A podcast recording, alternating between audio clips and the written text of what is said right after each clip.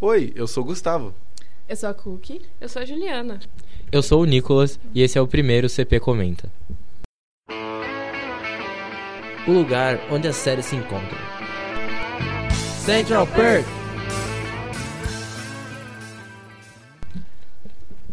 O CP Comenta, ele é uma série especial do Central Perk, onde a gente vai falar de séries que já tiveram programas.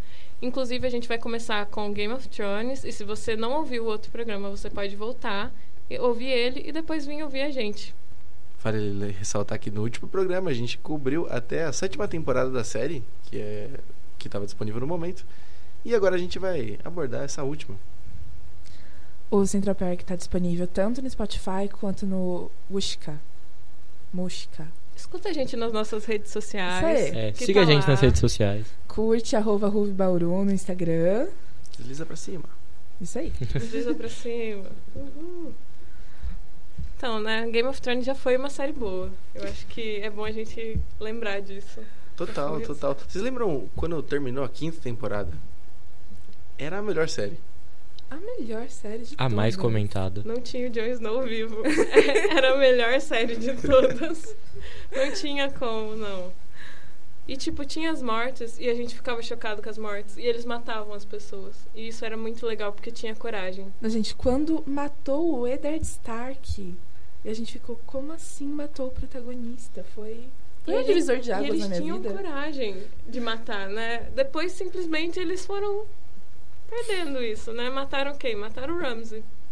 Mataram um cara que já tava com escama gris. Ah, parabéns. né? Mataram... É, mataram... Triste, né? Acho triste. Sobre como mudou a série das primeiras temporadas para as últimas, eu vi um, uma fala de uma professora universitária americana de que ela ensina discurso, que ela falou que as seis primeiras temporadas elas tinham uma narrativa sociológica. Ou seja, era sobre o funcionamento dos mecanismos de poder de Westeros, a tal da roda que a Daenerys sempre falava de quebrar. Por isso que coisas como a morte do Ned e o casamento vermelho podiam acontecer, porque esse tipo de narrativa não há, não é o personagem que é o protagonista, é a própria disputa pelo trono. Mas a partir do momento que ela parou de acompanhar os livros e começou a acompanhar os roteiristas, né, tiveram que escrever, aí eles passaram para uma narrativa psicológica, que é quando você, bem, que é quando você se preocupa mais com o personagem que com a história. Aí, isso também fala muito porque que o Varys e o Tyrion, que eram personagens tão importantes nas primeiras temporadas, ficaram meio de escanteio nas últimas. Eles eram importantes porque eles brincavam com esse mecanismo, eles sabiam manipular esse mecanismo. A partir do momento que esse mecanismo deixou de ser protagonista, eles também deixaram de ser, eles também foram para escanteio. Eu acho que também tem muito de. Eles precisavam transformar a série numa série psicológica, porque só ficar focando no em volta, no desenvolvimento dos acontecimentos e não dos personagens, ia deixar muito em aberto. E como fechar uma série que, tipo, fala de um personagem? Ou ia ter um final, tipo, não fala de um personagem, no caso. Ou ia ter um final, tipo, a pessoa ia é isso, ele morreu e essa foi a história, ou ia ter um final do tipo todos viveram felizes para sempre. Que eles iam focar e aí ia acabar essa era e nunca ia chegar no personagem. Eu acho que é importante mudar para o psicológico, mas não do jeito que foi feito. Talvez por isso que o George R. R. Martin tenha tantos problemas em terminar de escrever esse livro, né? Porque eu duvido muito que ele queira mudar esse foco, mudar pra é, um roteiro mais psicológico e talvez por isso que demore 15 anos pra sair o próximo livro. Cara, eu concordo muito com você. É, eu tenho uma visão do Martin escrevendo como a de alguém cultivando um jardim. Ele começa a, a plantar os personagens ali e ver para onde eles vão. E aí você chega nesses, nesses pontos em que, cara, foi cada um para um lado, a história se expandiu de uma forma absurda. Não necessariamente vai para onde ele quer. É comum você ver até ele comentando em entrevistas de, puxa, aquele personagem foi para aquela cidade, eu não sabia como tirar de lá, sabe? Porque ele deixa as coisas acontecerem. E para mim parece que da forma como foi, ele foi crescendo orgânico, tinha esse jardim, e aí a partir do momento que acabou o livro para eles seguirem na série, todos aqueles ramos viraram uma linha só que foi reto até o final. Hum. Eles cortaram muito do que daria para para desenvolver ali para mim. Para mim, se eu fosse descrever com uma palavra a última temporada, seria apressada. Essa analogia que você usou da árvore é uma analogia de escrita, tipo, certa. Tem dois tipos de escritor. Um que ele deixa, tipo, a árvore crescer os ramos e ele só acompanha. E um que ele faz tudo planejado, que, é, que aí é uma horta, não uma árvore. Eu adorei que você usou Inclusive, o George R. R. Martin, ele usa essa analogia, ele fala que ele é um jardineiro e que a única função dele é podar os ramos da história. Ele não, tipo, ele não vai plantar nada. A história se planta por si só. Tipo, entendeu? Uhum. Eu, eu acho, inclusive, que esse é o legal. jeito mais divertido de eu escrever. Eu acho que é mais uhum. genial, porque, tipo, Sim. torna aquilo muito real. Total. Assim, eu e não é... escrevo romances, mas eu escrevo... Eu, sou, eu gosto de jogar RPG, e daí eu escrevo histórias. E daí eu acho esse o jeito mais divertido de escrever. E é orgânico, tipo, não é, não é intencional. Sim. Muitas coisas que você faz, depois você fala, nossa, eu fiz isso aqui, eu não tava sabendo disso. Ah, e personagem fez isso, mas por quê? E aí você começa a desenvolver todo um subplot ali por fora. É ótimo. É, isso que você falou, tipo, de ser uma linha reta no final, é porque foi bem isso, né? Ele contou pros produtores qual que era o final. Agora, como chegar nesse final, quando ele não escreveu os livros, ficou a cargo dos roteiristas. E os roteiristas não são exatamente, tipo... Eles não... Eles podem ser geniais, porque eles tiveram todo esse trabalho de adaptar para TV, mas eles não estão ali na cabeça do George R. R. Martin. Sim. Então, tipo, eles pegam algo que está andando para desenvolver, é muito fora para eles, porque eles são acostumados a criar algo ou que vem do zero ou fazer toda uma adaptação. E As... nas primeiras temporadas não foi isso, né? Foi o George R. R. Martin que ajudou com a adaptação da série. É, eles formaram toda a equipe de roteiristas de Game of Thrones para fazer uma adaptação. Isso com a ajuda do, do escritor. Agora, logo nas últimas temporadas, que foram quando eles começaram a escrever sozinhos, o escritor saiu fora. e deixou eles lá com a bomba na mão. Inclusive, é, lembra quando Game of Thrones era uma série em que você não conseguia nem lembrar o nome dos personagens? Eram tantos núcleos e tantos ramos que. Uou, esqueci nomes. Lá pro final, sabe, a gente sabia os meia dúzia de nomes ali que eram realmente importantes e, e não saiu muito daquilo. Eu acho que foi completamente simplificado aquilo. Sim. Todos os personagens que ficaram, que não morreram, eles foram fechando, assim. Imagina um cerco, assim, policial em uma manifestação. Eu vejo tipo, como isso. Porque foi fechando, fechando, fechando, aí as pessoas foram morrendo, foram sendo apanhando da polícia, que eram os redatores. E aí, tipo, eles sobrou ali um grupinho minúsculo que não dava para desenvolver de forma alguma, sabe? Eu acho que esse era o caminho natural da coisa. É que conforme Game of Thrones iam morrendo personagens aparecendo novos, né? Só que nas últimas temporadas parou de aparecer novos. Eu acho que não matar todos eles, sabe? Eu acho que seria legal, por exemplo, tipo, a da Daenerys saiu de Mirin. Esse núcleo, os personagens de lá não fazem a mínima diferença mais, ah, mas porque ela não tá lá. Mas, então, mas aí eles foram matando os personagens e como se depois, quando teve que precisava de personagens, eles simplesmente, ah, não, deixa quieto isso, sabe? Concordo, afunilou de um jeito que no final uhum. não tinha mais roda, todos os personagens eram do mesmo núcleo, era tudo é. mesmo... Parecia... E, e às vezes eram umas interações muito estranhas, que para mim todo o romance de Jon Snow e Daenerys era tipo, nossa, tão não, forçado. Uh -huh. Mas tão não forçado. Sentido. Ah, só para juntar os dois. Acho que se juntasse os dois e você colocasse os dois de uma forma mais visceral, como foi o Jon Snow com a Ygritte, como foi a Daenerys com o Dario, eu acho que faria todo sentido. Mas eles colocaram e aí eles ficavam discutindo. Aí um dia o Jon Snow simplesmente apareceu lá no quarto dela, transaram. E, e foi isso, tipo, foi só isso. Então, é, é, ok, sabe? Mas aí ele apareceu lá, eles transaram e eles se apaixonaram perdidamente. Sim. Nossa, sim. E aí assim, eles. Eram... Emocionado. Não, esse pessoal devia transar muito bem. sabe? Daenerys, parabéns, viu? Oxi.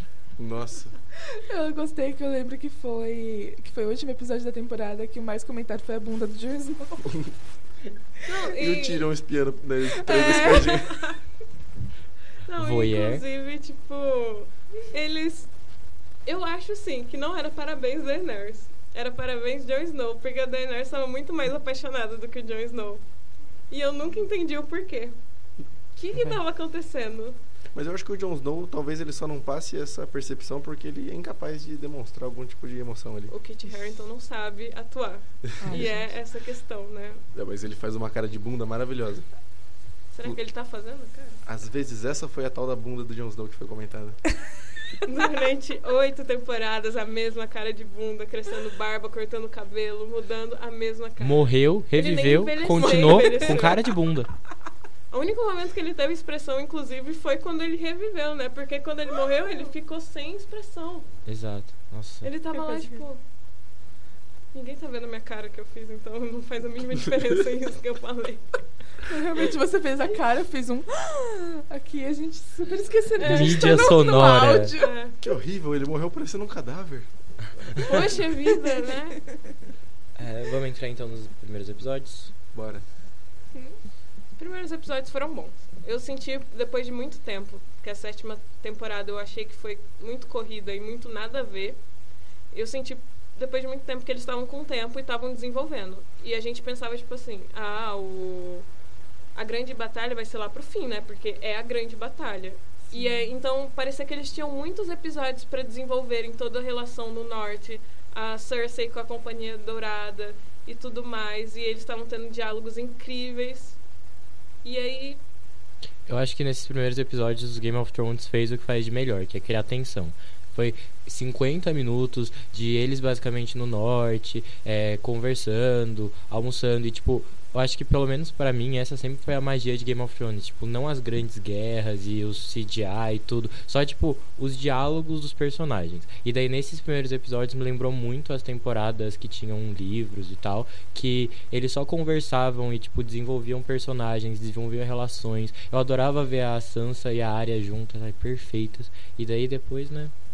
eu Depois. acho que também tinha aquele negócio de a política por trás daquilo, Sim. porque a Daenerys tinha que se relacionar com a Sansa, ela tinha que se relacionar com o Jon Snow meio que às escondidas, né, porque ninguém tava sabendo. Então tinha toda a política por trás e isso é o que acho que era o caráter assim de Game of Thrones no começo. Era isso. Mas isso é era isso, tipo, era uma temporada de 10 episódios em que a gente sabia que ia acontecer alguma coisa nos últimos episódios. Mas eles passavam uma temporada inteira construindo como que chegou naquilo nos mínimos detalhes. Não só o que aconteceu, mas toda a política por trás daquilo e as consequências que aquilo ia e podia ter.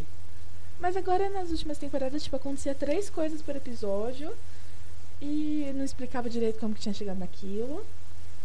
E, e foi. Eu não sei, eu senti que o terceiro episódio, que foi antes, aquela noite antes da guerra, foi o mais parecido com outras temporadas. E é completamente especial aquele episódio, eles sentados na frente da lareira, conversando. Ah, ai meu Deus, eu amo aquele episódio porque tem a Brienne sendo consagrada cavaleira e cavaleira.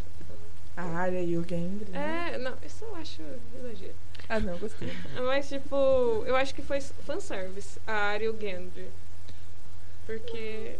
Mas a Arya precisava, sabe, antes. Pensa, ela achou que ela ia morrer na guerra, ela precisava, sabe? Sim, eu gostei. Liberar uma tensão. Eu achei que fez sentido. Eu também. Eu achei só que foi engraçado, porque no fim o ator ele é muito mais velho que ela, né? Ele tem Nossa, tipo uns...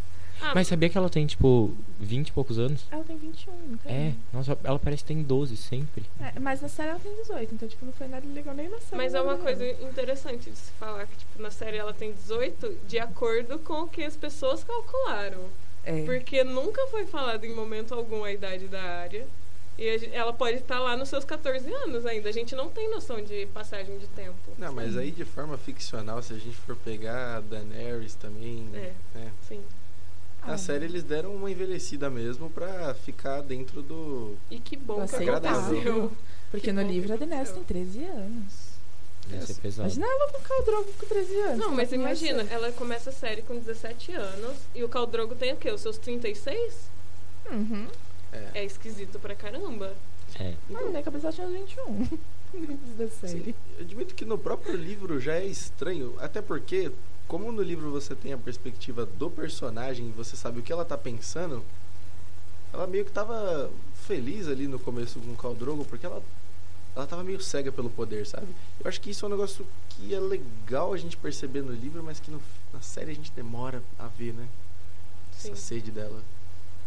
Eu acho que, tipo, tem alguns indícios ao longo de toda a série. Toda aquela. é, crucificar os mestres em Mirin e tal. Você já vê que o senso de justiça dela é um pouco. é, não convencional. Mas eu acho que, querendo ou não, o twist de ela ficar totalmente louca foi meio. meio. não explicado. Eu acho que a Daenerys ela é uma personagem tirânica. A gente tem afeição por ela porque ela faz. É bem aquele discurso do Tyrion, o discurso final com o Jon Snow. Que é. Ela é uma personagem tirânica, mas a gente bate palma pra ela porque ela é uma personagem tirânica que mata homens maus. Mas quando ela acabam os homens maus, ela precisa matar quem tá contra ela de qualquer forma. E ela vai aplicar a tirania dela de qualquer forma. E eu acho que sempre teve esses indícios, ela sempre crucificar, é, ela liberar os imaculados, mas os imaculados não têm para onde ir, porque eles foram tirados das casas dele quando eles eram crianças, eles passaram por milhões de traumas e tudo mais. Essa ideia toda dela liberar escravos, mas os escravos continuarem com ela, era toda a questão da manipulação emocional que ela fazia com eles e estava ali meio que escondido. E eu acho que ela é a, ma- a maior personagem tirânica de todas. Só que não foi desenvolvido para mostrar isso de uma forma aberta no final. Então, eu concordo com você, apesar de eu ter pontuado que no livro fica mais explícito porque você consegue ler os pensamentos do personagem, eu também concordo que na série houveram indícios. Eu acho que de certa forma, para muita gente, para a maior parte das pessoas que reclamaram bastante disso, eu acho que tem muito também do fã que não quer enxergar aquilo, sabe? A pessoa é, é exatamente, né? É chovendo molhado falar do que você comentou do, do, do Tyrion. Mas eu acho que não só ela enganou as pessoas na série, mas também os telespectadores. Sim, e também tem toda a questão de. Eu acho que eles não tiraram o suficiente da Emilia Clarke. Sim. Ela tem um poder de realmente. atuação muito bom. Ela, tanto que nessa última temporada ela mostrou todo esse poder. Ela chorando, ela gritando, ela brava e tudo mais. E nas outras temporadas ela tinha aquilo meio Jon Snow de ficar com a cara imóvel, não se expressar. E a gente meio que não percebia que a personagem estava brava. Ela estava tendo um discurso bravo, um discurso ruim, ela gritando lá em Dothraki com os Dothrakis lá falando que eles vão queimar cidades e tudo mais, mas a cara dela tava ainda estável assim, e não era um estável Cersei, era um estável estável tipo, não estou atuando aqui, só estou lendo o roteiro. E aí eu acho que acabou perdendo, né, essa coisa toda. Sei, eu acho que a gente viu mais da atuação da Emília na última temporada, porque também foi uma situação que a gente ainda não tinha visto da Daenerys até agora. Quando ela chegou no, no norte, ela não conseguia se encaixar, não conseguia fazer as pessoas gostarem dela. Antes, apesar de vocês fizerem, sempre tinha alguém que ela conseguia conquistar. Então acho que foi a primeira vez que ela teve que fazer aquele papel de estou deslocada. E teve também a situação de que criticaram a atuação dela na sétima temporada. É. E aí provavelmente foi por isso, eu acho. Porque como não criticavam antes, eles não mudaram. E aí quando criticaram, mudou radicalmente. Uhum. Não sei se é isso. Talvez. Virou ali no final um casal de opostos, né? A última temporada o Jon Snow era o sonso, ela era a psicopata. Sim, nossa, sim.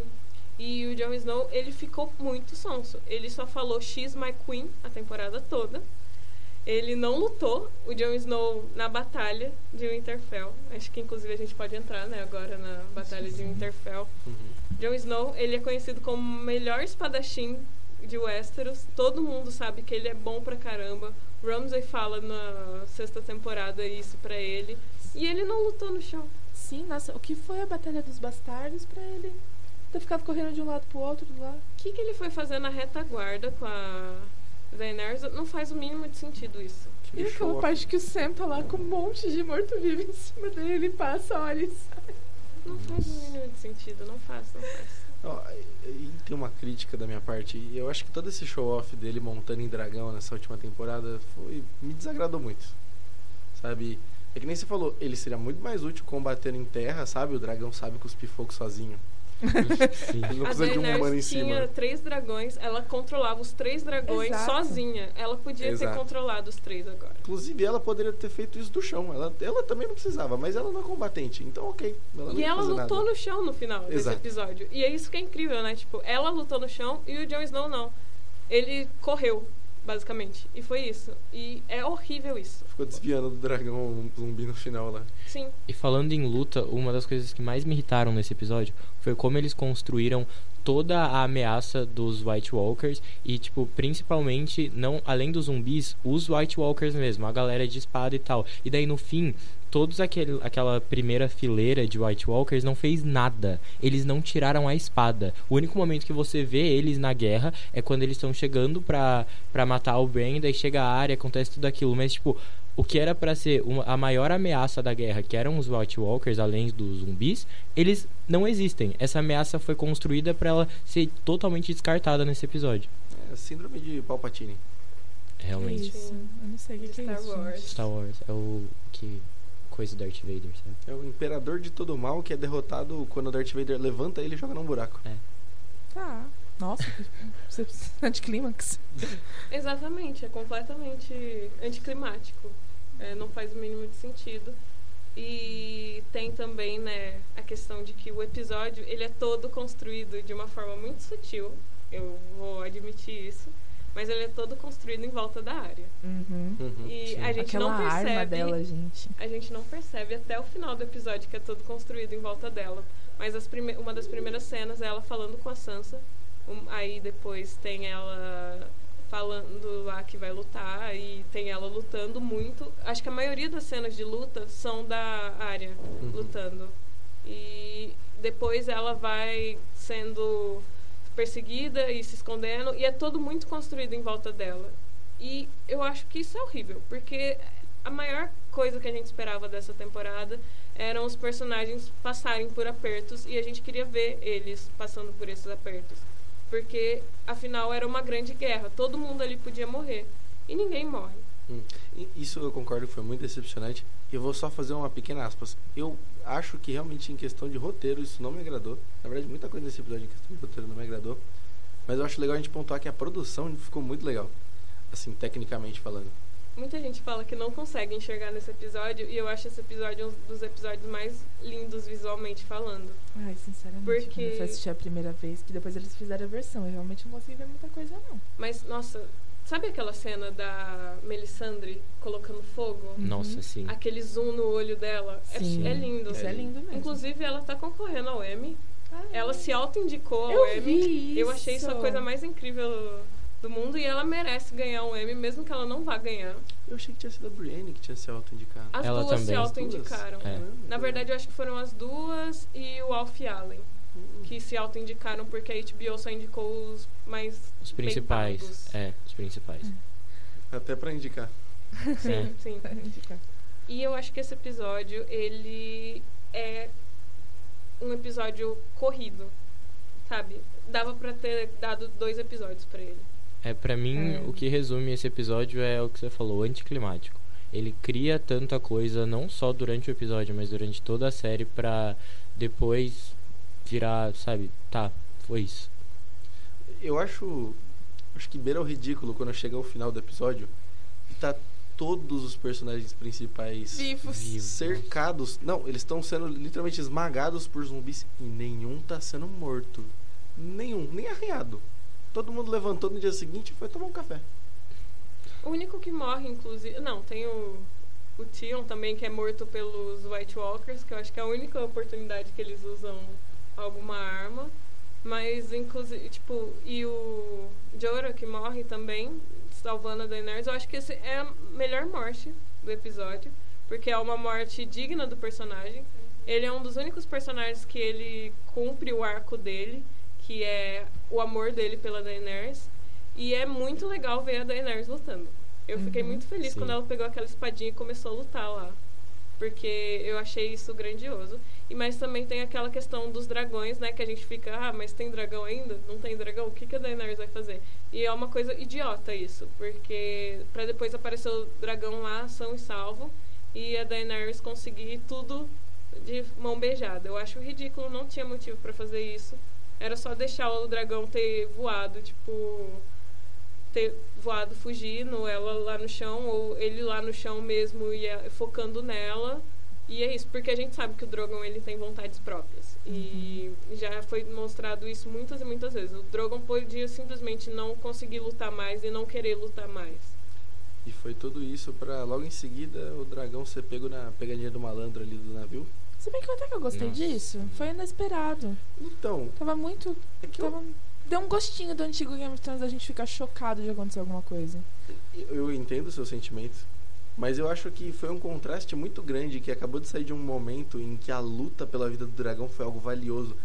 E a gente, pelo menos eu ainda me sentia naquele momento de alívio, sabe? É, ele ainda Ufa, tava todo machucado. Agora foi. Ele tava se recuperando. Agora, nossa, superou. E talvez tivesse um espaço de tempo maior entre essas duas cenas, eu tivesse eu me sentido melhor. Eu acho que poderia, tipo, ter falado, ah, o Jon Snow não queria voar nele, né? Uhum. E ele tá muito mal. E aí mostrar um dragão muito, muito mal.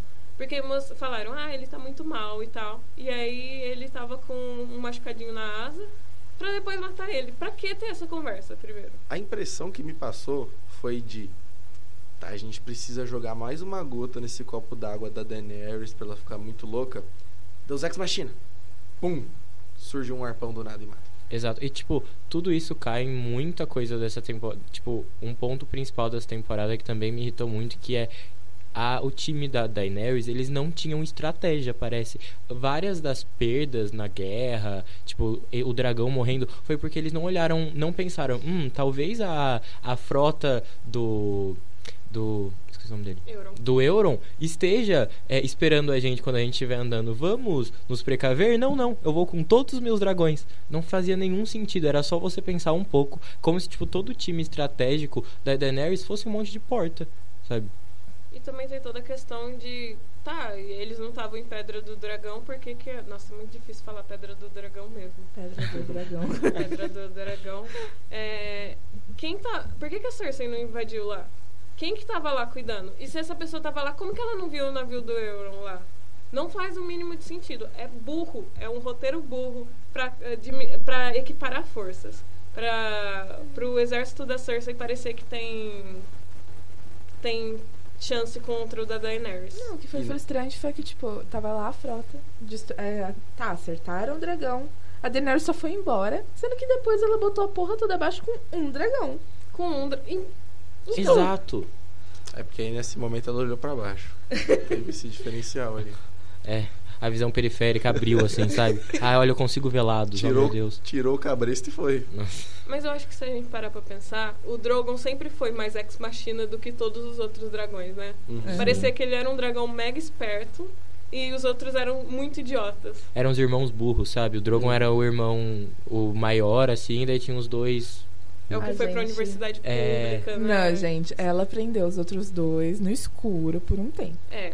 Lembre-se disso. Mas então, Abusiva. aí já é uma questão. Já é uma questão de. Ela conseguiu prender os dois, mas não conseguiu prender o Drogo.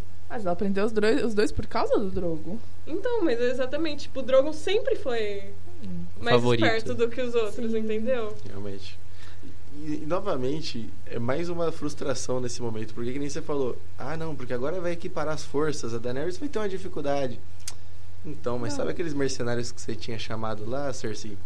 Deram, deram no pé, mano.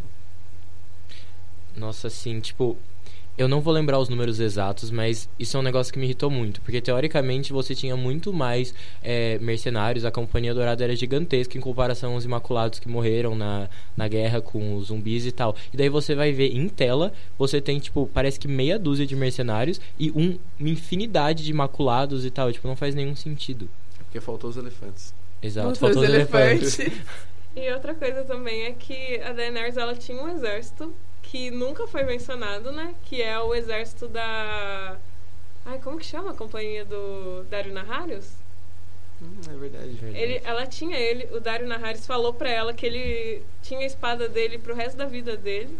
E aí ela simplesmente esqueceu e foi pra luta com um exército ridículo. Não levou eles pra grande batalha. Que também não precisava, né? Porque era só matar um cara, aparentemente. E, e- mas, tipo, ela, completamente esquecido. Eu acho que ia ser um plot muito melhor, sei lá, chegou aqui o Dario Naharis com os Primeiros filhos? Eu tô procurando aqui, mas. segundos filhos? Que é Segundos, Second segundos. Sons. É, é, segundos Second filhos. Sons. É, isso aí. E aí, tipo, seria muito mais legal, eu acho. Eu acho que faltou aí. O que, que ele tá fazendo lá? Isso que me dá raiva. O que que tá Então, acontecendo? É, um colega me falou que nos livros, eu não sei porque eu não li, nos livros conta que ela deixou ele lá pra ele ficar lá até o povo de Mirim escolher outros governantes. E que depois disso ele foi embora e cuidou da vida dele. É isso, terminamos o nosso relacionamento. Vai cada um pro seu lado. E que depois que esse, desse governante sofreu um golpe de um ditador e que o povo de Mirim tava pior do que antes.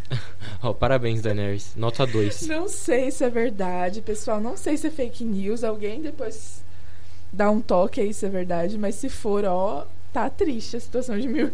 E tem também a. Eles ficaram muito na tecla na sétima temporada do. A Daenerys não pode engravidar, ela não pode engravidar, ela não pode engravidar. Podia ter engravidado, né? Depois de tanto Hum, falou. Então, eu fico pensando se era. Aliás, porque- ninguém engravidou. Ninguém. Desculpa, eu fiquei, eu até te cortei, me, exa- me exaltei agora. Porque a Daenerys e o John lá estavam fazendo um negócio e não engravidou. Então, será a que não é Arya e o? Gendry fizeram os negócios e não engravidou. A. A. Ai meu Deus, eu esqueci o nome agora. A Brienne e o. Jamie. Jamie não fizeram nada. A Sansa foi estuprada 500 vezes, não engravidou. Gente, tem, tem camisinha em. Tem camisinha em Westeros? O que, que acontece lá que o povo não engravida? Então, da Sansa pode ser que existe lá o chá da lua, né? Que Ah, a Cersei ela fala que quando ela engravidava do Robert, ela tomava Ah, porque ela não queria ter o filho dele. E nos livros isso, na série eu acho que não. Na série eu acho que ela só inventa aquela criança lá de cabelo castanho. Não, parece que rolou, faz, faz sentido. Ser. E aí também o que me incomoda é, parece que aquilo da Daenerys não poder engravidar era só pra justificar ela poder transar com o Jon Snow o tempo todo e nada acontecer, sabe? Porque ninguém lembrava disso, eu acho que não tinha sido falado antes. E eles ficaram pegando muito no pé disso. Ou eles queriam dar um filho pra ela, ou eles simplesmente pegaram no pé porque eles precisavam que ela tivesse falas com o Jon Snow, sabe? Eu achei na, na sétima temporada que eles iam ter um filho com certeza. Eu Aham. achei que na oitava, tipo, já ia começar com ela descobrindo que tava grávida e tal. Porque foi a temporada inteira falando. E daí eu lembro até daquelas últimas, dos últimos episódios onde ele falou: Ah, é, foi a curandeira que te falou. Ah, mas quem disse que ela falou a verdade? Então, tipo, era quase um sinal gigantesco de: Ó, você pode engravidar, vamos engravidar. Daí não. Tudo isso foi deixado de lado na oitava temporada. Eu não estou reclamando. expectativa mesmo. Eu, eu queria deixar bem claro que eu não estou reclamando do dela não ter engravidado, porque eu acho que ia ser outra forçação de barra ela É, ter eu também não. engravidado. Eu estou reclamando de trazerem esse assunto. É, concordo. Sim. Inclusive, eu acho que tinha umas visões que ela teve naquela cidade que depois ela abandonou, ela era Ah, trancada no cofre, Sim, sim. que mencionava algum, algo sobre isso também, não? Ah, que ela entrou na casa dos imortais, na casa. Enfim, que ela teve. Ela viu o Drogo e o bebê dela, né? Uhum. Aí ela teve que escolher entre ficar e ir embora. Aí falam que até foi uma premonição, porque ela via o trono de ferro, aí parecia que tava tocava. nevando, só que no final a gente viu que era cinzas, e ela não chegava nem a tocar. Ela- quando ela ia tocar, ela ouvia alguma coisa, acho que era um choro do bebê, e ela ia Isso. até o bebê. Que eu acho que faz todo sentido, né? Isso, isso é uma coisa muito esperta deles. Porque ela ouvir o choro do bebê, é, ela não senta no trono na, nessa temporada e depois ela morre disso. E depois disso ela morre, que é ela ir encontrar a família dela e ouvir o choro do bebê. Verdade. Então é muito esperto deles legal. lembrarem disso, mas inclusive eu acho que é uma das poucas coisas que eles lembram. Exato, eles não lembram muito do que eles fizeram nas últimas temporadas nessa última. Eu- Verdade. É, parece que eles pegaram, tipo, ah, a gente precisa explicar algumas coisas aqui, mas não tudo. Vamos explicar algumas coisas. E aí algumas coisas do tipo, ah, vamos explicar o essa aqui essa visão da Casa dos Imortais. Vamos explicar, ah, mas ela grávida não tem problema. Esquece essa visão aí que ela essa profecia. Vamos explicar ah, o Azor Ahai. Ah, não, não precisa. A. Ai, como que é a profecia da, da Cersei? É, Do, que o irmão mais novo ia matar. É. Vamos explicar do Valonqar. Ah, não, não Nossa. tinha Não, uma profecia que não. ela ia ser substituída por uma rainha mais, Mais nova, jovem, mais... tá. No fim, Então, foi um branco. Foi o Bran, uma Bran- rainha mais jovem. Mais uma jovem, rainha mais mais jovem, mais bonita. Aí coloca aquela imagem Linda. do Brand de ladinho, assim, sabe? Horrível. Ai, ai. Não, teoricamente ela foi substituída por uma rainha que foi a Daenerys que derrotou ela, né? Não foi o Bran. O Bran ele só deu aquele de. Tava aqui o tempo todo por isso mesmo. A melhor história. Mas antes de chegar nesse final de quem ocupou o Trono de Ferro, vamos falar do último episódio em si, né? Porque eu acho que com certeza foi um dos eventos mais esperados da televisão mundial nos últimos anos. Sim. Eu E- tenho um, um protesto aqui, que muita gente falou de Once Upon a Time in Hollywood, que tem muitas cenas de pés e pessoas andando. E não, não é o- a maior concentração. A maior concentração é o último episódio de Game of Thrones que eles passam. Eu olhei isso pelo menos 13 minutos caminhando pelas ruas sem fazer nada. Sim. A maior Real. parte do episódio são eles caminhando pelas ruas sem fazer nada. É isso, tipo, o episódio. Mais da metade do episódio vai nessas coisas. E é horrível, horrível, horrível, horrível. Ah, peraí, deixa eu falar da cena da área do cavalo, que eles fazem Nossa. uma, um drama enorme. Nossa. A área encontrando o cavalo. Aí você fala, foi embora pra sempre, Não, né? eu achei Depois que ela dessa. tinha morrido. É, é que era uma, pe- visão. é, eu achei também que era uma metáfora, assim, pra É. ela indo pra algum outro lugar, Sim. paraíso, sei lá. É Nossa. o cavalo que vai levar ela pras terras do Grande Garanhão. É, o tipo Gran- isso. É. Mas não, tudo. mas para não só criticar, eu achei lindo esses últimos episódios dessa Não, guerra, tipo, Foi tudo nossa. visualmente muito lindo. demais. O último Nossa. episódio, gente, é o episódio que tem a cena mais bonita da Daenerys de todas, que é ela andando no, no corredor e o Drogon abrindo as asas atrás. Sim. Gente, eu fiquei muito tempo pra tirar um print daquilo e ao fundo do meu computador até hoje. Porque é lindo, é lindo, é genial. Toda, eu acho que tipo, muitas críticas ao roteiro e tal, mas a a filmagem, aquela é, aquele aquela cena dos irmãos, esqueci o nome deles. Ah, dos os. Clegane. É, a cena do Clegane Bowl, sabe? E daí, tipo, isso intercalando com a área correndo, tipo, toda essa. É, e, tipo, é muito legal ver intercalarem a história da área com a história do cão de novo. E, tipo, isso foi incrível, sabe? Mas daí eles. Eu acho que a oitava Né? temporada é, o, é visualmente, esteticamente linda. Exceto no primeiro episódio, eles voando lá pela neve, que eu acho que ficou muito. Como a iluminação. dragão? E a iluminação deles também ficou muito diferente do lugar. Então parecia que eles estavam recortados mesmo. Nossa. Mas é visualmente lindo demais. Eu acho que sem defeitos quando a gente tá falando da estética da série. Mas é, não é isso a série. A série não é o CGI e tudo mais. Mas- Sendo bem sincera, a única coisa que cagou foi o roteiro. De resto, atuação, figurino, qualidade. O por trás das cenas a gente vê que é um trabalho assim absurdo. É neve, é um lugar que eles vão gravar que não tem neve, é um outro lugar que eles vão gravar que tem tanta neve que congelou o banheiro, eles não tinham o que fazer com 200 figurantes que tinha congelado a água dos banheiros. Que horror. E a gente não tá dizendo que a série é ruim. A série é muito boa. É Game of Thrones. Só que, né? Houve falhas. Eu, eu concordo, eu acho que Game of Thrones sendo ruim ainda tá muito Exato. melhor que muita coisa que a gente vê Sim, por aí. sim. Mas é, ele realmente teve dificuldade em, em sustentar toda a expectativa que a gente tinha de algo bom, né? E não foi assim. Eu acho que não, eu não quero falar que foi ruim, mas eu acho que tá longe de ser ótimo. Eu acho que alguns arcos foram fechados de jeitos competentes. Tipo, o arco do Clegane pra mim foi ótimo. Eu acho que faz muito sentido os dois morrerem juntos. Eu ia Sim. ficar, eu não ia ficar feliz se nenhum dos dois ganhassem. Pra mim faz muito sentido eles acabarem juntos. Só que daí em compensação eles pegam, tipo, arcos incríveis que são jogados no lixo, tipo da área que ela passou a vida inteira querendo vingança e daí quando o cão só fala, oh, melhor não, ela fala, ah, verdade, né? Vou embora. tipo, Sabe, e não é como se fosse a primeira morte dela. Ela matou uma família inteira. Ela fez torta de carne dos Frey, sabe? E daí, tipo, o cara só fala, ah, você sabe que não tem volta. Já não tem mais volta. Ela já virou, tipo, uma assassina, sabe? E, tipo, eles esqueceram, de novo, eles esqueceram que ela matou muita gente antes e só falaram, ah, vamos fingir que a sua primeira morte. Não faz isso. Ah, tá bom, não vou fazer. Mas, enfim, eu acho que tem muitos pontos bons dessa temporada, mas também tem uns que meio que são tão ruins que, tipo, eles ficam na frente dos bons os arcos que tiveram melhor fechamento são os arcos que as motivações dos personagens não foram mudadas de repente. Por exemplo, da Sansa é um arco que foi muito bem fechado porque ela sempre quis ser rainha. É, a Sansa desde o primeiro momento é ela implorando para a mãe dela para ir para Porto Real para ser rainha. E quando ela passa por toda a situação, ela quer voltar e ser rainha do povo dela, porque ela quer a liberdade do povo. Então é um arco muito bem fechado.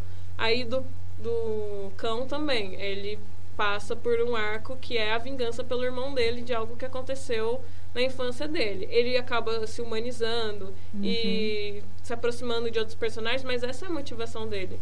Na área, a motivação dela simplesmente foi esquecida. Ela sempre quis viajar e saber o que estava ao oeste do, de Westeros. Sim, ela sempre quis, mas com o passar do tempo, eles foram construindo ela para que a motivação dela fosse outra, para que ela quisesse quisesse a vingança como principal. Eles mataram a família dela toda. Ela viu, ela esteve no lugar que o irmão dela foi morto. Ela esteve no lugar que o pai dela foi morto.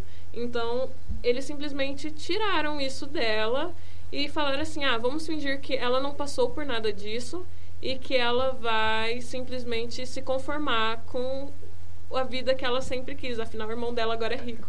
de novo. E a gente, ela pode agora ir viajar e gastar o dinheiro da família. Tipo, algo assim. Desculpa. Tudo Imagina. bem. E falando de arcos fechados não muito satisfatórios, aqui a gente tem um arco meio controverso entre os participantes do programa, que é o do Jamie. Na verdade, eu tava até pensando no que ela falou. Qual que era o objetivo do Jamie? Então. O do Jamie sempre foi realmente a Cersei. O, a, então. O, a, é, eu vejo, tipo, eu acho que ele teve, pelo menos eu quando eu lembro de toda a trajetória dele por muito tempo como objetivo a Cersei. Só que daí para mim no momento em que ele abandonou a Cersei para ir lutar contra os White Walkers, ele ainda tinha uma dependência porque ele sempre vai ser apaixonado por ela e tudo bem, mas eu ele tipo conseguiu colocar a razão em cima disso, sabe? E daí para mim isso foi tipo um grande passo do personagem, desde toda a evolução dele falando para Brienne, aquela cena da banheira que para mim é um dos diálogos mais incríveis de Game of Thrones, dele contando para Brienne da, do passado dele. Todo isso chegou, tipo, culminou em, tá, eu te amo, mas eu tenho um dever com o povo. E daí depois, tipo, ele transou com a Brienne e acabou isso. Não tenho mais. Eu vou voltar para você e, tipo, caguei para todo o resto, sabe? Eu acho que esse é, essa é a questão que a gente discorda aqui, porque eu acho que, tirando a parte com a Brienne, é, o arco do Jaime faz um sentido, porque Afinal, ele pode se desenvolver e ele tem a cena que ele fala que ele já fez muita coisa de ruim para Cersei. Ele voltar para salvar ela não vai ser uma coisa ruim a mais, vai ser só um, grãozinho de areia em uma praia toda. E então é muito eu acho que faz sentido ele voltar para salvar ela, porque eles vieram junto ao mundo e eles vão embora juntos.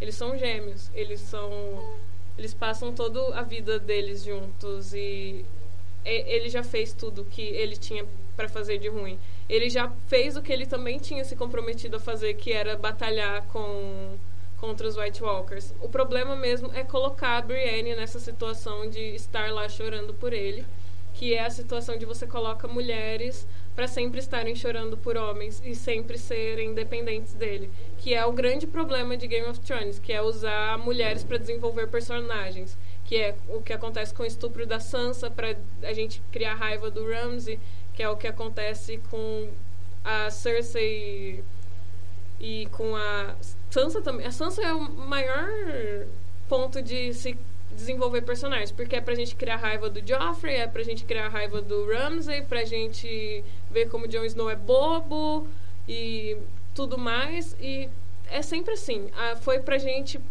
foi para realizar a questão do da Brienne e do Jaime. É, a Brienne foi para realizar que ele que ele percebesse que ele sempre vai estar com a Cersei. E é ridículo isso. Mas eu acho que o arco do Jaime é completamente fechado no, com as motivações dele. A motivação do Jaime sempre foi a Cersei e a família dele. E a partir do momento que ele não tem mais a família dele, é a Cersei 100%. Eu concordo em relação às motivações, mas é que eu realmente. O final me desagradou muito, talvez Uhum. pela forma como foi executado, sabe? Sim. Porque do ponto que ele decidiu ir pra Winterfell, quando ele chegou lá, ele demonstrou que ele queria muito estar com a Brienne. Sim. Tipo, é o, acho que é o Tormund o nome É do o Tormund. Bárbaro. O Tormund em momentos demonstrava interesse, ele chegou a, a, a peitar o Tormund e falar, não, não, eu que vou Ai, gente, tô... Ele Ai, ele tava, tipo, muito na vibe dela. casal. E aí, de repente, ele acordou um dia, resetou e falou adeus. Mas a impressão de que eu tinha com o. que eu tinha com o Tormund e essa situação com o Jaime era mais o Jaime ele foi lá para servir a Brienne como soldado. E aí, como soldado da Brienne, ele ele sabia que ela não queria o Tormund e ele foi lá e falou assim, ó, ela não quer, sabe? Não um, eu esperava pelo menos, não um eu que quero ela, mas logo em seguida foi um eu que quero ela, ridículo. E eu acho que é isso. Ele foi pela Brienne, mas não de uma forma romântica. Eu imagino que o personagem, tipo, ele não iria de uma forma romântica pela Brienne. Porque o Jaime, ele, a vida inteira dele, ele só amou uma mulher. E é essa questão. Ele nunca transou com outra mulher além da Cersei. E pra que colocar isso no, nos penúltimos episódios, sabe? É, não faz sentido. Ah, ele, durante. Depois de conhecer a Brienne, ele sentiu alguma coisa por ela. Não sei se alguma coisa romântica, mas pelo menos alguma admiração. Ele deu a espada pra ela e tudo mais. Ah, também a parte da Brienne. pra ficar lá chorando por ele, faz sentido. Foi o único amor que ela teve. A única coisa que chegou, pelo menos aí, pro físico, que saiu do imaginário dela. Mas o grande amor da Brienne era, sempre foi o Renly. Pensa, Sempre, e ela mas- nunca ficou chorando, tipo, pela morte dele, ela quis vingança. Por que tinha que ter essa cena, tipo, dela chorando, vendo o Jaime ir embora? Não, faz sentido essa cena. Não é legal, não é legal, não combina com a personagem dela. Mas como que faz sentido? Isso que eu não entendo. Porque ela é uma mulher, ela é uma pessoa. Mas eu acho ela que. teve um relacionamento com alguém e ele tava indo embora. Mas é que. Acho que devia dele implorar foi desnecessário. Mas é, É. que não foi exatamente Ele um foi, ah, tô triste. Legal. Mas É- implorar não, não foi legal. Mas foi mostrar uma vulnerabilidade que ela não Isso, tinha, sabe? Pra exato. mim esse é o grande problema de ver ela chorando. Isso Porque que, nem ela falou. dizer. Tipo, eu acho legal você pegar um personagem e mostrar que ele é vulnerável, mostrar que ele é humano. Só que se ela não chorou pela morte do amor dela, que era o Renly, não faz sentido ela chorar pelo cara indo embora. Por mais que tenha sido físico, tipo, sempre foi uma incerteza pra Brienne, sabe? O James sempre foi uma incerteza, um amor é, proibido, um amor que, tipo, nunca ia amar ela de volta. Daí não faz sentido, tipo, faz esse sentido ela ficar com raiva. Eu esperava ela ficar com muita raiva, mas não, tipo, ele ab- abandonou ela no meio da noite e ela começar a chorar, sabe? Eu acho que faria sentido mostrar, tipo, foi mostrar que ela tava triste. Mas ter feito ela ido lá implorar pra É, ele. implorar, nossa. Eu acho que faria sentido se fosse, por exemplo, como nos livros, em que os- a gente tem a visão dos pensamentos do personagem. Na série, eu acho que não faz sentido. É, é igual quando a Arya fala da Cersei, daquele teatro que a Cersei fica triste por causa do da morte do Joffrey, que ela não ficaria triste, ela teria raiva. Eu acho que a gente está vendo a mesma situação. Ela não ficaria triste, ela se sentiria usada e teria raiva. Porque a Brienne, a demonstração de emoção dela sempre foi na raiva, na vingança. Foi honrar aqueles que desonram o que ela acredita. E, de certa forma, o Jaime desonrou o que ela acreditava. Então, aquele final dela escrevendo. Não, eu acho que é perfeito ele- ela escrever aquilo, porque ela via honra no Jamie, entendeu? Mas ela, ela e ela não tinha a emoção de a emoção dessa questão toda emocional de ficar chorando, chorando, chorando e ficar lá vendo ele ir embora. Ela não tinha isso. Eu acho que também podia ser um choro menos sabe, menos explícito. É, podia ser tipo aquela cara meio decepcionada, triste, mas não tipo ajoelhar e chorar, e oh meu Deus, ele está me Segurando rosto abandonando. dele. É. Eu acho que no fim o que todo mundo aqui tá reclamando é que ela se humilhou. Ela né? se humilhou, ela É. foi tão. A gente te- viu ela tão valorizada, se tornando Exato. cavaleira e tal, e depois ela se humilhou por causa de um homem. Exato. Eu acho que o que todo mundo incomodou aqui, não tem ela ficar chateada, ela se humilhou. Sim. Não tinha necessidade disso. Hum, bom, mas agora, falando de Jaime, a gente entra em Jaime e Cersei. E aquela É. morte pela pedra que É. cai do céu. Eu juro que Bom. até o último segundo eu achei que era a área usando a cara do Jaime. Nossa, ia ser Até incrível. o último segundo. Seria meu sonho. Mas eu acho que isso da área usando a cara do Jamie cai pra muita coisa, né? Tipo, Sim. a gente ia ficar tudo, tu- Todo mundo é a área usando a cara da pessoa. Todos somos área. Então eu acho que não seria legal. Eu acho que seria legal, por exemplo, o Jaime matar a Cersei pra que ela não sofresse com a morte da Daenerys. Eu também acho. Imagina, tipo, ele enforca ela, cumpre a, a profecia do Valonqar, e aí tem toda a questão de ele matou ela por amor, de certa forma, para que ela não sofresse. Igual ela ia fazer com o Tommen na guerra lá do Blackwater e tudo mais. Não sei, essa é uma coisa que eu fico pensando. Eu concordo. Eu, eu achei, inclusive, engraçado, porque eles foram esmagados, mas depois o cadáver ainda ficou bonitinho ali pro Tyrion achar. Perfeito, né? Tipo, não Exposto tinha ali, não ficou nem coberto de pedra. nem nada. sangue na cabeça Não. deles tinha. Não, tipo, ele tira duas pedrinhas e eles estavam lá. Como que eles foram mortos assim, né? Não faz o mínimo de sentido. E foi, de novo, ai, cai pra mim no que é essa temporada inteira, que é anticlimática. Você, tipo, imagina tanta coisa. E não é um anticlimático, tipo, surpreendente como foi a primeira temporada com o Ned. É anticlimático, tipo, é sério, sabe? Tem toda uma construção, eles fugindo, oh meu Deus, meu Deus, é nada, uma pedra. Sabe? Você fica, você olha pro lado, é só aquele meme de outra volta, sabe? Você olha pro lado, você fica, "Tá, é isso? É isso. Ai, gente. Não, a Daenerys também, que foi lá, tocou o sino. Ela não foi destruir Red Keep. Ela começou a destruir a cidade. Eu achei que ia ter super uma cena da Cersei sendo queimada viva, não. Exato. Eu acho que uma coisa que a gente tem que dar as palmas e elogiar muito é a mudança na expressão da Emilia Clarke. Dela É. chorando e ela ficando com raiva. Aque, aquele momento é o momento mais bizarro da atuação, assim, que eu já vi em Game of Thrones. Porque ela tá chorando muito e a cara dela muda completamente. Parece que ela simplesmente desaparece dentro de si mesma. Eu acho incrível isso. Demais. Mas não faz o mínimo de sentido. E esse é o problema. Não adianta nada eles terem a ótima atuação e todos os personagens terem roupas incríveis e localidades incríveis e ter um roteiro mal escrito. Tipo, tá, surtou. Mas não faz sentido ela não ter ido direto pra Red Keep pra. Sim, Não faz. não Não faz. Estratégia, eles parecem que não tem nenhuma estratégia, sabe? Eles só pegaram e falaram, ai, ó, a gente tem que chegar do ponto A ao ponto B, então faz de qualquer jeito. Tipo, eles não pensam como eles vão chegar. Tipo, ai, ai pra mim Igual toda a morte guerra. da Daenerys, né? A morte da Daenerys é uma ida de um ponto A pro ponto C sem passar pelo ponto B, né? Não tem aquele momento de realização, de percepção do Jon Snow de que a Daenerys é má. Ele simplesmente só mata ela porque foi o que Tyrion falou pra ele. E eu acho que seria muito mais legal, por exemplo, Jon Snow aceitando a proposta da Daenerys e ele se tornar um tirano também junto com ela, do que essa morte, que não faz o mínimo sentido. Ou ele concordo. perceber sozinho, sei lá, né? Ele já é um adulto, ele podia perceber as coisas sozinho. Ele meio que tava só ignorando aquilo. Eu concordo, seria mais interessante se ele tivesse aceitado se colocar ali como um ditador. Talvez me surpreendesse de uma forma mais positiva. Mas aí ele escolheu matar e até ali, ok. Mas quando o Drogon chegou, queimou o trono, pegou Daenerys e foi embora. Aquilo, aquilo me machucou, sabe? É ridículo demais. Assim, primeiro que os dragões de. Game of Thrones, assim, dragões de forma geral na fantasia são criaturas inteligentíssimas. Não é o caso de Game of Thrones. Até aí, ok. Mas aí, nesse momento, o dragão teve a, re- a realização político-filosófica dele de que o problema era o trono. Eu vou quebrar o trono porque o problema era a roda. Era isso que minha mãe queria. Era tipo isso, né?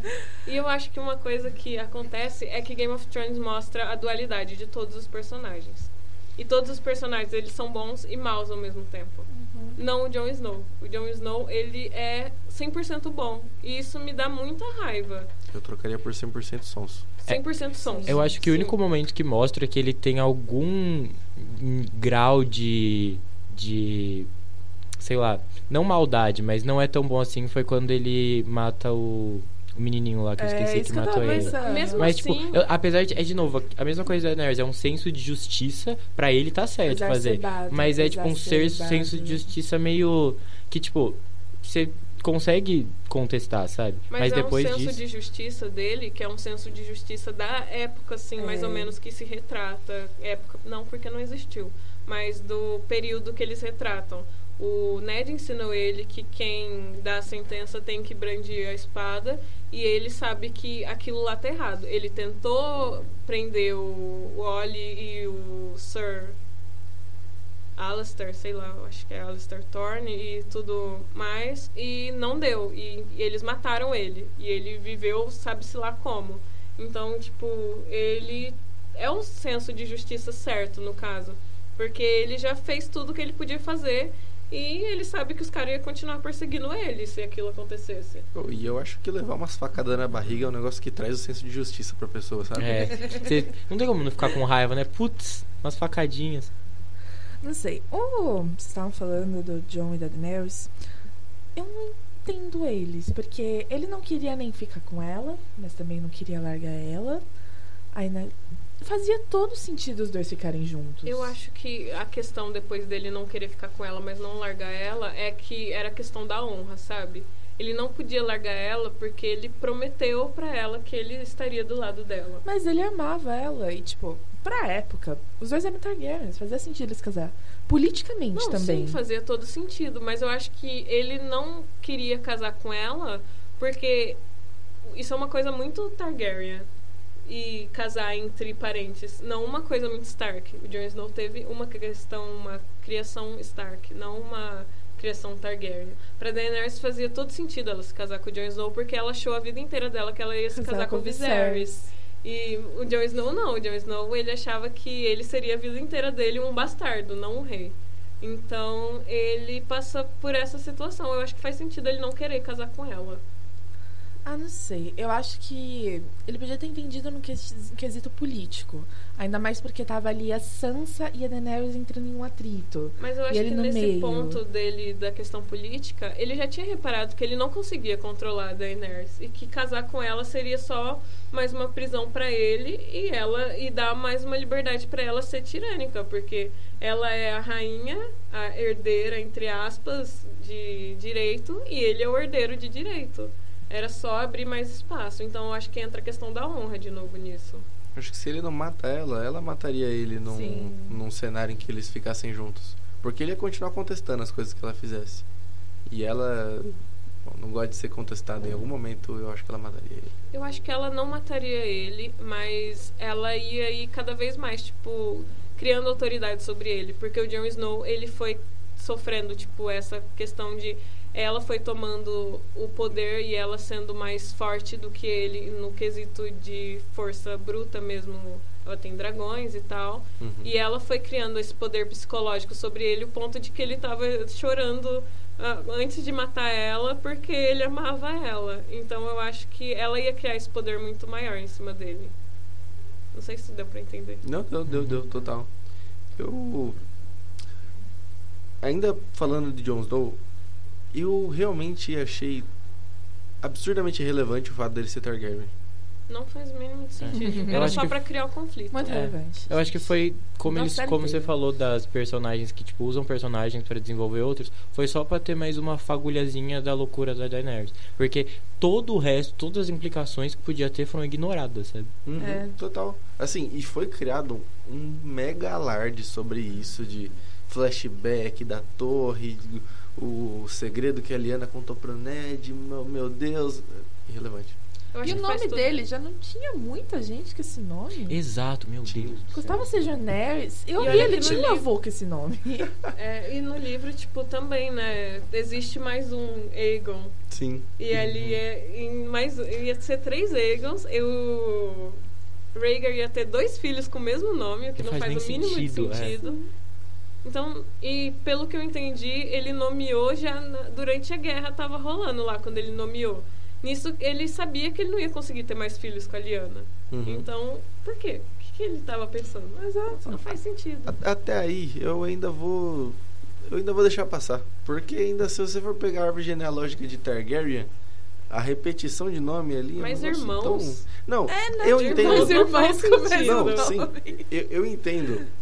Talvez por todo o resto do contexto da série ser tão desconfortável pra mim, isso até eu passo batido, sabe? É aceitável. Ok, assim, Ok. isso aí eu, eu consigo levar. Agora, isso não tem relevância nenhuma. Em, em momentos de temporadas anteriores, poxa, o segredo da Liana, eu tinha expectativa, sabe? A Nossa. série criou isso na gente. E pra não ser usado, né? E teve toda aquela questão do Sam contar pro É. Jon Snow, que eu acho ridículo também.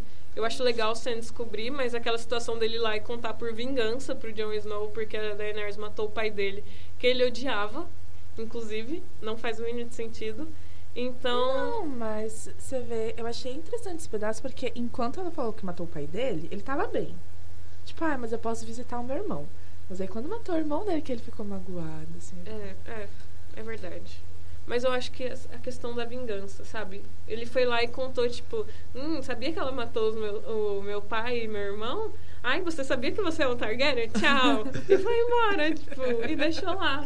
É ridículo isso. Nossa, total, foi uma cena muito não, garotos ridículo malvados. foi que ele É. escutou, tipo, a, a menina lendo isso. Não prestou atenção. Não prestou atenção, ficou no fundo da mente dele, de repente voltou. Nossa, e Não era não assim é uma mesmo. coisa. Não era uma coisa assim pra se pensar, tipo, nossa, ele se divorciou, gente.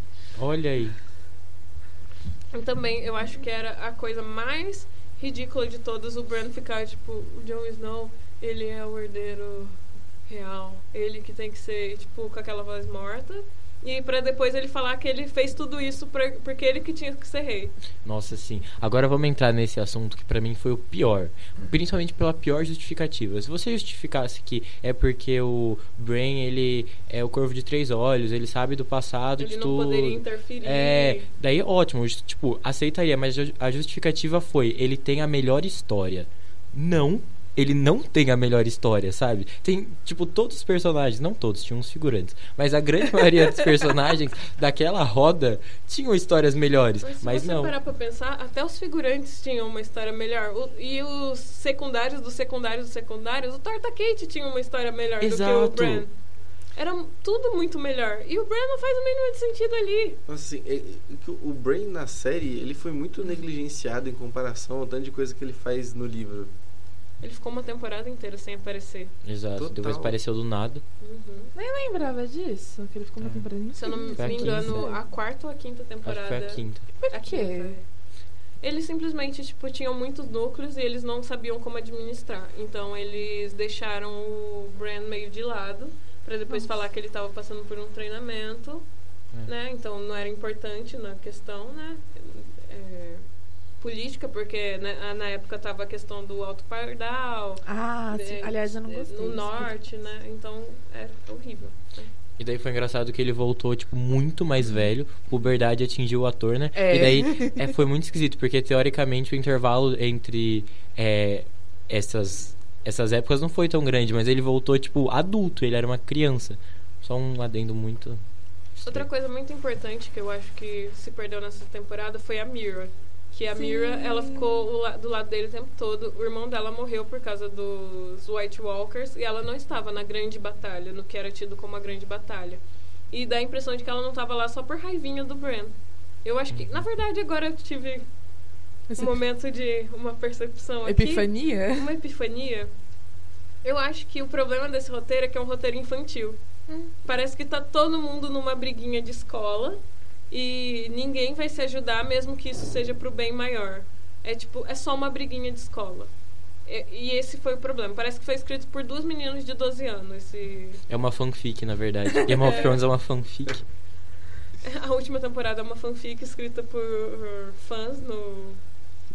Eu não lembro o nome. Watchpad. Watchpad. E é isso, sabe?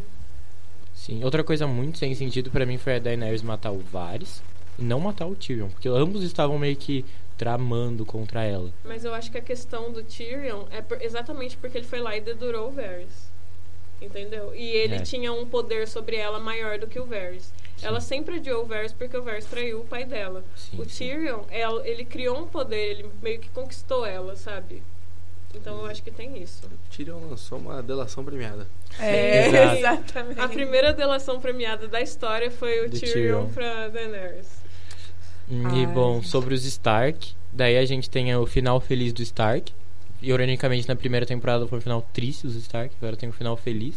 São quatro Starks vivos e os quatro Bem, sei Bem. lá. É, É, quer dizer, entre aspas. O, o John na muralha é bem pra ele, mas não é meio. Na verdade, é um mistério. Tipo, pra que, que agora existe uma patrulha da noite? Eu acho Exato. que não existe exatamente. Eu acho que a patrulha da noite, eles mandarem ele pra patrulha da noite foi meio que uma desculpa pra ter pra onde ele mandar, sabe? Na real, ele vai viver lá, além da muralha com o É, Tormund. e eu acho isso legal pro personagem, porque o Tormund sempre falou que lá era onde ele, ele pertencia. E aí os personagens. Os personagens. Aí ele ir embora pra lá, ele ter essa ligação de volta com a Ygritte é muito legal, com os selvagens.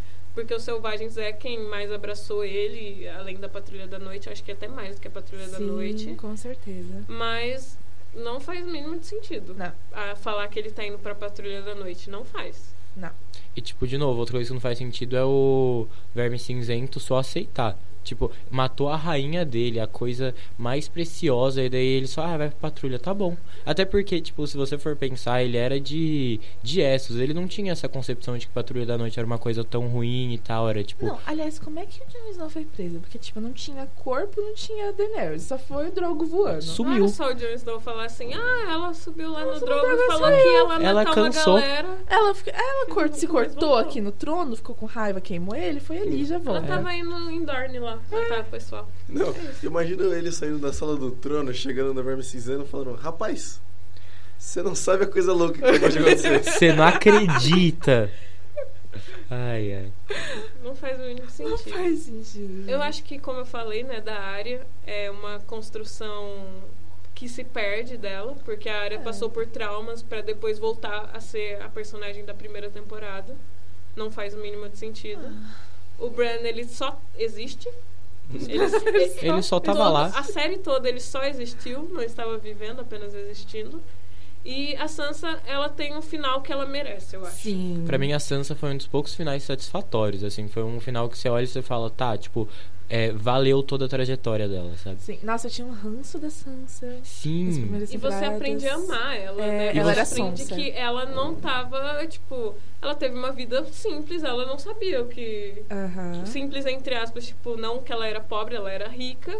Ela era uma menina rica, mas a vida dela não tinha problemas. Então ela não sabia como lidar com esses problemas e quando ela passou por eles, ela teve o maior treinamento político que até no. Brasil ela ia ser a melhor governadora de todas. E você aprende que ela lida com os problemas de um jeito diferente, né? Eu acho que pelo menos se perdeu um pouco nessas últimas temporadas, mas era legal que todos os Starks enfrentavam problemas e lidavam de formas diferentes. Tipo, a Arya sempre foi na pancadaria, na espada e tal, e a Sansa não. A Sansa ela sempre foi política, ela sempre teve dentro da diplomacia. corte. É, e eu acho isso muito legal, sabe? Essa dicotomia das duas, que de novo acho que se perdeu um pouco nas últimas temporadas, mas sei lá, é um negócio legal e a Sansa continuou consistente ao longo de tudo. Eu acho que a Sansa ela teve aquele desvio enorme de passar aquele tempo com os Bolton Sim. e aí não fez o mínimo sentido, mas acabou que o- esse foi só um ponto fora da curva e ela ah, é que não voltou tem pra no livro, né? Não tem essa parte no Não, livro. é, Não, tem é a amiga falsa da Sansa, área, né? né? É, Jane a prima deles. Prima É, dela. ela é filha do Castelão, Ah. o- a Jane Poole, que na série ela aparece assim, uma vez, e aí desaparece. E eu acho que é muito satisfatório, eu acho que seria muito mais legal o- a última cena ser a coroação da, da Sansa do que o Jon Snow entrando no meio do mato, sabe? Nossa, sim. eu acho concordo. ridículo essa cena, embora me dê uma sensação nostálgica quando eu penso nela. Eu acho muito ruim. Eu concordo, eu acho que dos Stark ali, a Sansa pra mim é que terminou sendo a personagem que eu mais gostava. Uhum. Talvez uma das únicas que eu olhava e falava. E, e- uma das únicas que eu olhava e não falava, meu Deus, por que você tá fazendo isso? Fazia Sim. todo sentido, né? Ela foi a que seguiu ali ó, o roteiro muito bem. Uhum. Inclusive, eu acho que das pessoas indicadas ao M, ela seria uma. Eu não sei, na verdade, agora se ela foi indicada. Eu acho que não. Eu acho que a Sophie Turner foi. Foi? Eu acho. Eu não sei. Eu, eu acho que ela é a que merecia mesmo, porque a atuação dela foi boa e pelo conjunto da obra. É, ela foi uma Sim. personagem consistente, eu acho. Pra Sim. caramba. Desde que ela matou o Mindinho, ela. Sim. Aham, Uma- nossa, Perfeito. sim. Nossa. Não, eu gostei da personagem da Sansa. No fim, ela acabou sendo muito bem trabalhada. Ela crescer. Ela, a gente tinha aquela raiva dela porque ela era. Meio A que- mimada, mimadinha, é, é. a mimadinha. Eu quero ser rainha. Mas ela se manteve fiel ao que ela era desde o início. Ela aprendeu com tudo em volta dela. Sim. Ela Eu teve uma grande evolução. A Sansa no Trono de Ferro. Nossa, Sim. ela tem uma história muito melhor que o Bran, mas tudo Nossa, bem. sim, se fosse ela, eu tava lá. Tudo bem. Ele tem uma história e a minha, meu anjo. É. E ela fica meio, né, tipo. Ah, você tem uma história melhor que, É. né? Mas eu não, vou, eu não vou ser sua solta aquela- não, querido. Aquela frase maravilhosa, gente, a piroca do Brando funciona. Nossa, é verdade! Não faz o mínimo sentido isso! Nossa, Eu acho que ela deve ter passado isso na- no fundo, assim, na mente dela. Gente, história ainda bem dele que o norte é boa. independente, né, galera? Opa, tchau, tchau. Fui. O Sam deve ter ficado feliz, porque ele pensou, pô, não vai ter herdeiro, então em alguns anos aí eu posso tentar emplacar o negócio da democracia de novo. Exato. Ai, a democracia. Ai, a democracia. É- é ridículo, né? Aquela cena das pessoas rindo da democracia do, do Sam, sendo que a Daenerys ela acaba sugerindo a mesma coisa, né, na sétima temporada. Sétima? Não, na sexta temporada. Sugere a mesma coisa e todo mundo aceita simplesmente. Por que, Hum. que lá em Westeros não, né? Ela tinha uns dragão ali que davam uma certa moral ali no, no comentário. né? Ainda eram três. Mas ao mesmo tempo eu gostei um pouquinho dessa. Tipo, ah, vamos ter um conselho pra decidir quem vai ser, sabe? Tipo, não é o ideal, na minha opinião. Eu ainda acho que democracia. Eu acho que seria possível se eles instalarem uma democracia ou um rei melhor, não. Mas enfim. Tipo, eu achei legal essa oligarquia que eles colocaram em vez dessa monarquia. Bom, esse foi o nosso papo então sobre Game of Thrones. Ah, a gente acabou dando uma ênfase maior na última temporada, que a gente não tinha abordado, dando alguns pontos ali sobre o final. É, muito obrigado por ter ouvido até agora. É, se vocês quiserem ouvir os outros programas, tanto Central Perk quanto todos os outros programas da RUV, você pode ir nas nossas redes sociais, que sempre que um programa novo é postado a gente anuncia lá. E alguns dos programas estão no Spotify, então você pode ouvir por, por essa plataforma. Lembrando que agora o Central Perk está no Spotify, então você pode ouvir confortavelmente na sua casa, direto pelo aplicativo. Estamos abertos a críticas, dicas e sugestões. Eu sou a Giovana. Eu sou Juliana. Eu sou o Nicolas. Eu sou o Gustavo. E esse foi o CP Comenta.